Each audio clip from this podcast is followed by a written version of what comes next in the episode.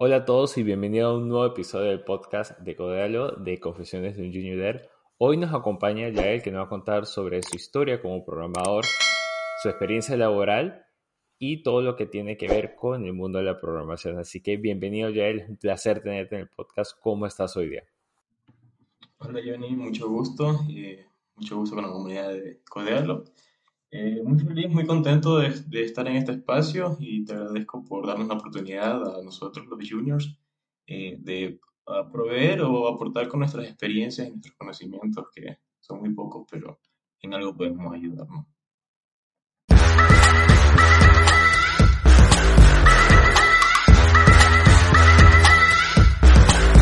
Mira, ya yo siempre me gusta empezar el podcast preguntando qué fue lo que te atrajo al mundo de la programación, por qué eres programador y qué es lo que más te gusta de este mundo hermoso en el que participamos.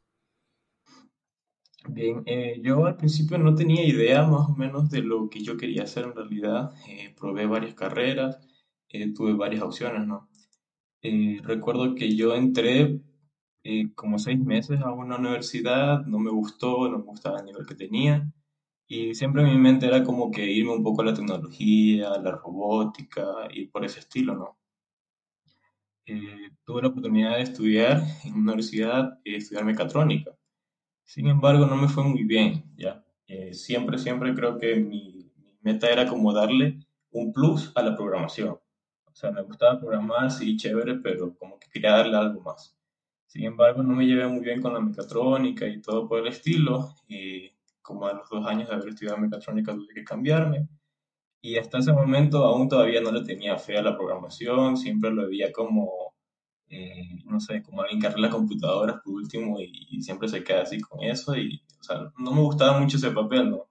Habían otras opciones, pero mi, mi, mi percepción de la, de la, profesión y todo no, no era tan amplia. Entonces, fue poco a poco, ¿no? Luego conocí a algunas personas un poco más apasionadas, más interesadas por este mundo, y gracias a ellas puedo decir que comencé a ver en realidad lo que significaba, las puertas que me, abría y las opciones que se podían hacer eh, eh, solamente programando, ¿no? Y me parece algo mágico que ah, solamente con tu computador, un poco de internet y muchas ideas, van a hacer muchas cosas locas. Sí, yo lo que me encanta decir cuando me preguntan por qué me amo programar y lo resumo en una oración. Puedes crear todo de nada. Solamente requieres, como tú dijiste, una computadora, conexión a internet y ideas y la pasión por verdad ver nacer esas ideas como tal.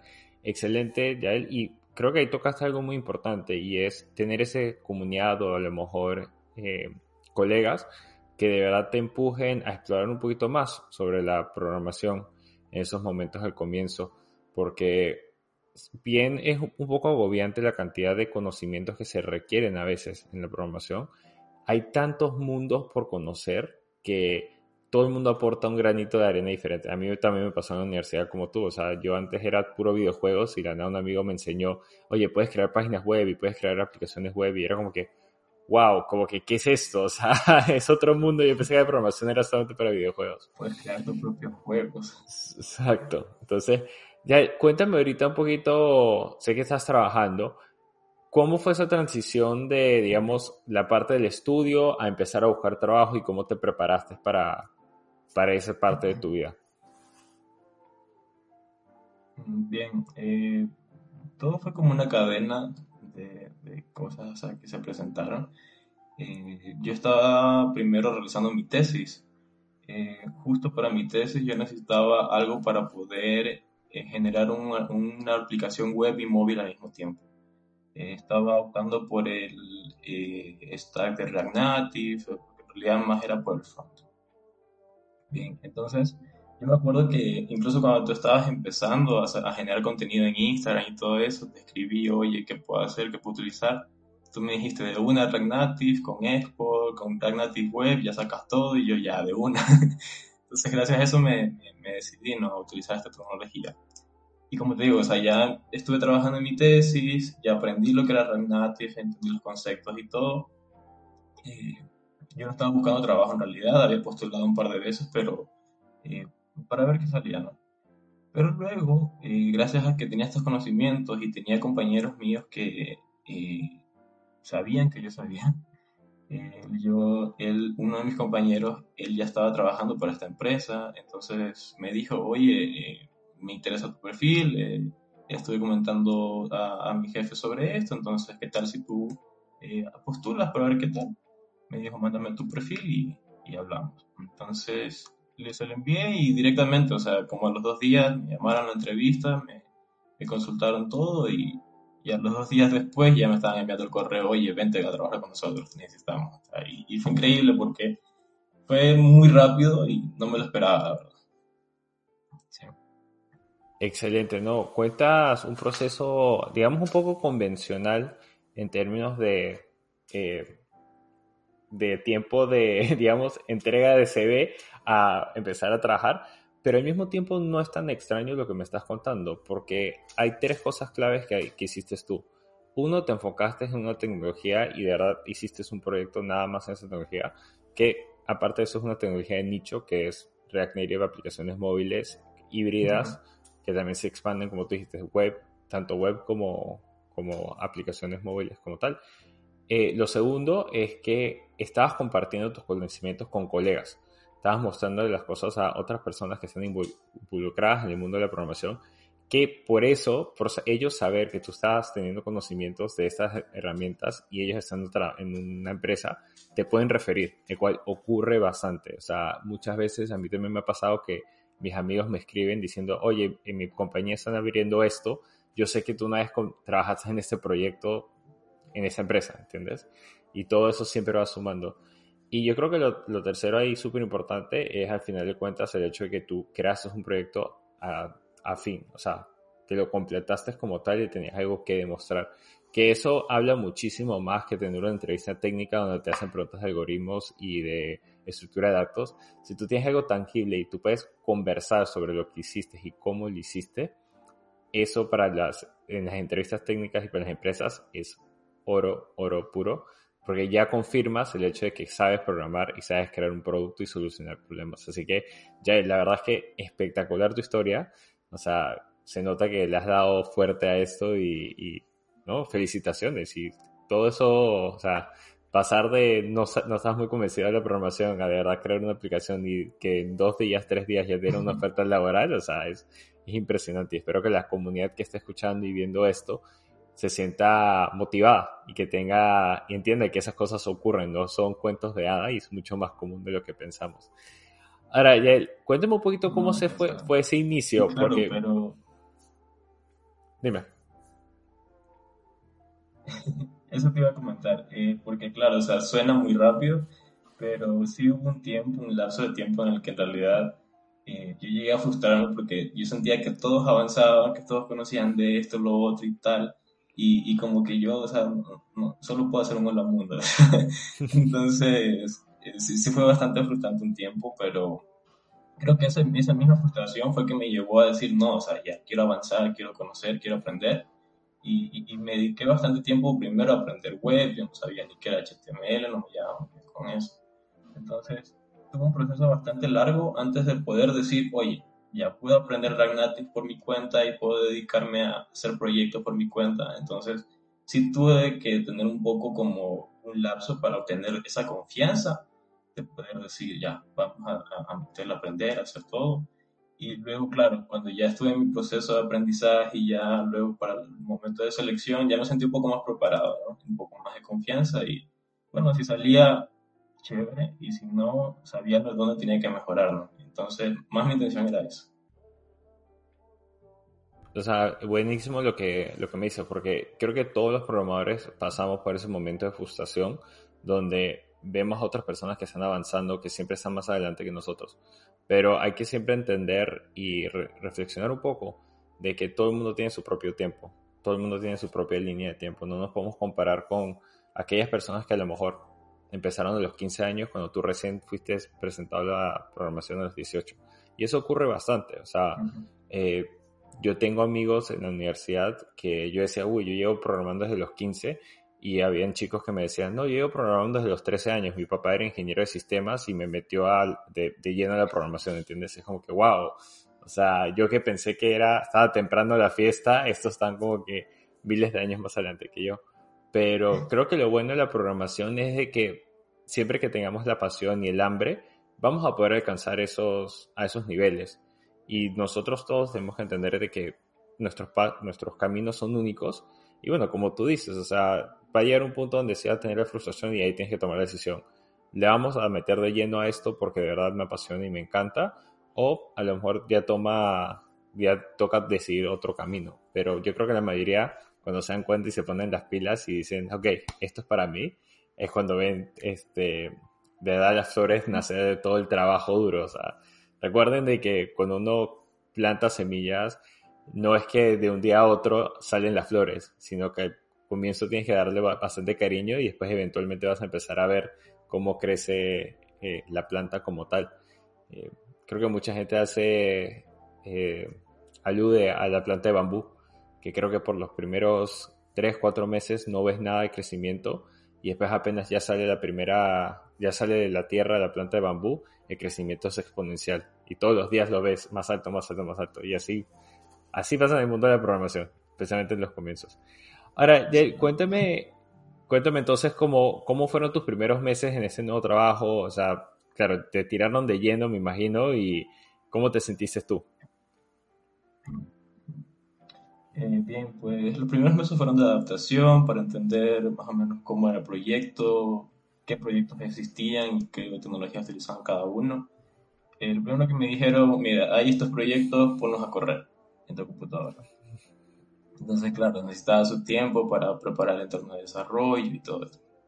Eh, luego empecé con White Level. Eh, White Level es como una especie de darle una marca propia a partir de la aplicación. Entonces fue interesante porque solamente era tenía que cambiar los temas, los colores, cosas así.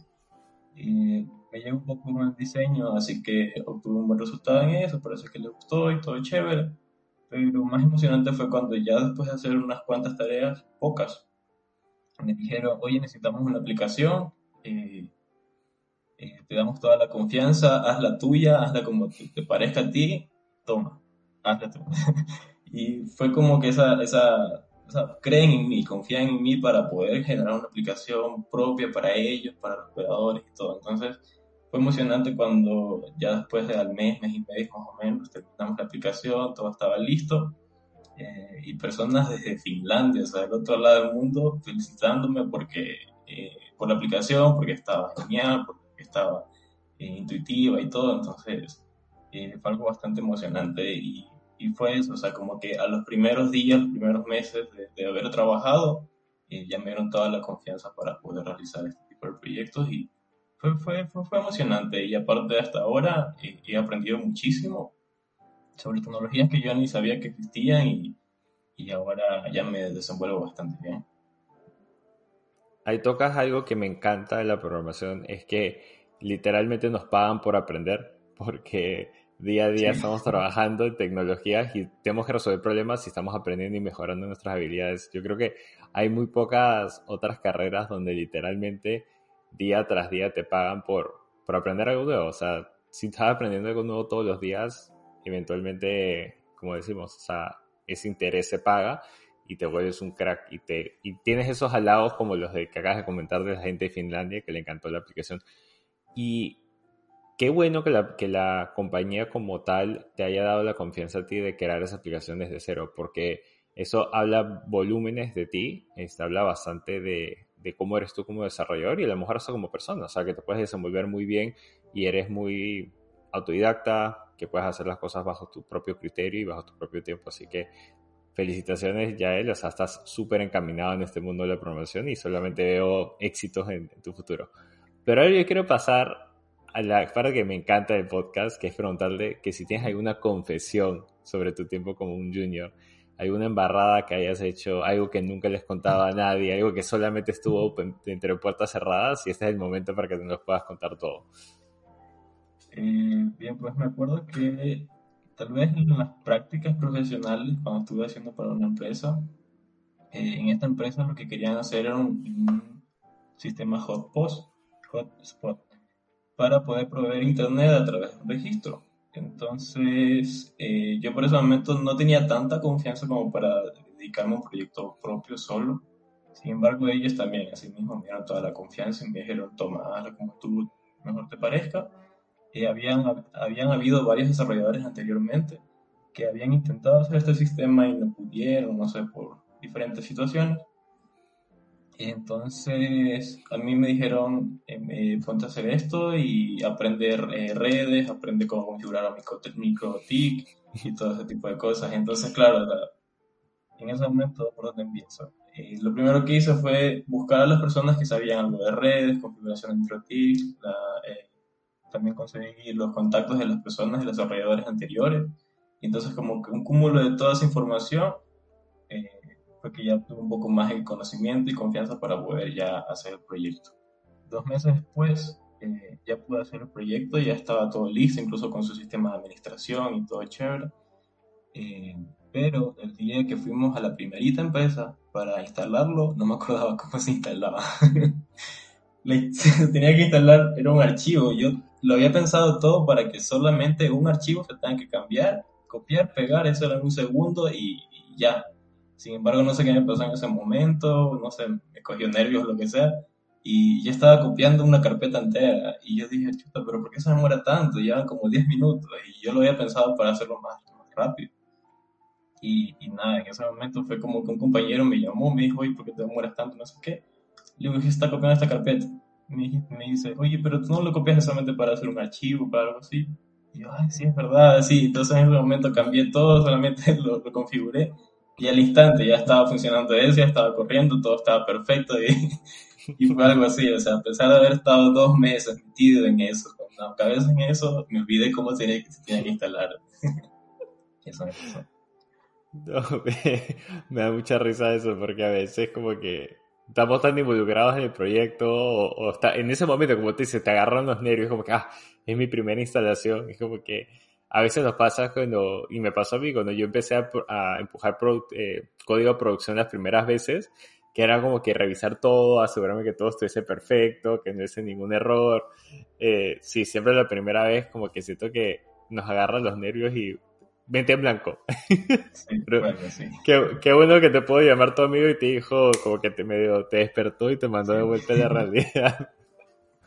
No, excelente, ya, o sea, qué buena historia, qué buena historia, me encanta. Y parece que el proyecto que te hicieron hacer también fue un poco, poco pesado, la verdad, para, para alguien que está haciendo a, través de una, eh, ¿qué sería? Prácticas profesionales, me comentaste, ¿no?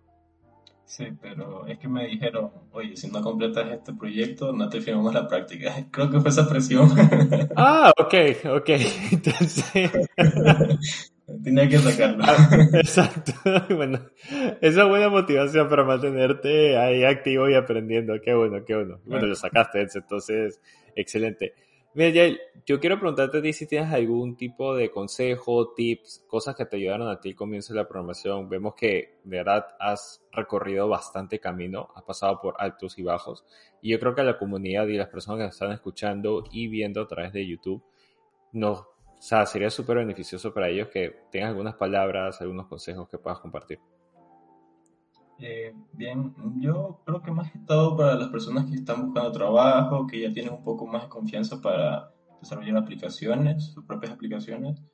Eh, mi mejor recomendación que podría darles son dos. La primera, que hagan proyectos, que así sea de lo que sea, pregunten a su familia, a sus amigos, oye, ¿qué necesitas? Eh, eh, yo qué sé, negocios locales, incluso para poder ayudar a la comunidad. Entonces, decirles, oye, ¿qué necesitas? Si necesitas una página web, una aplicación o algo así por el estilo.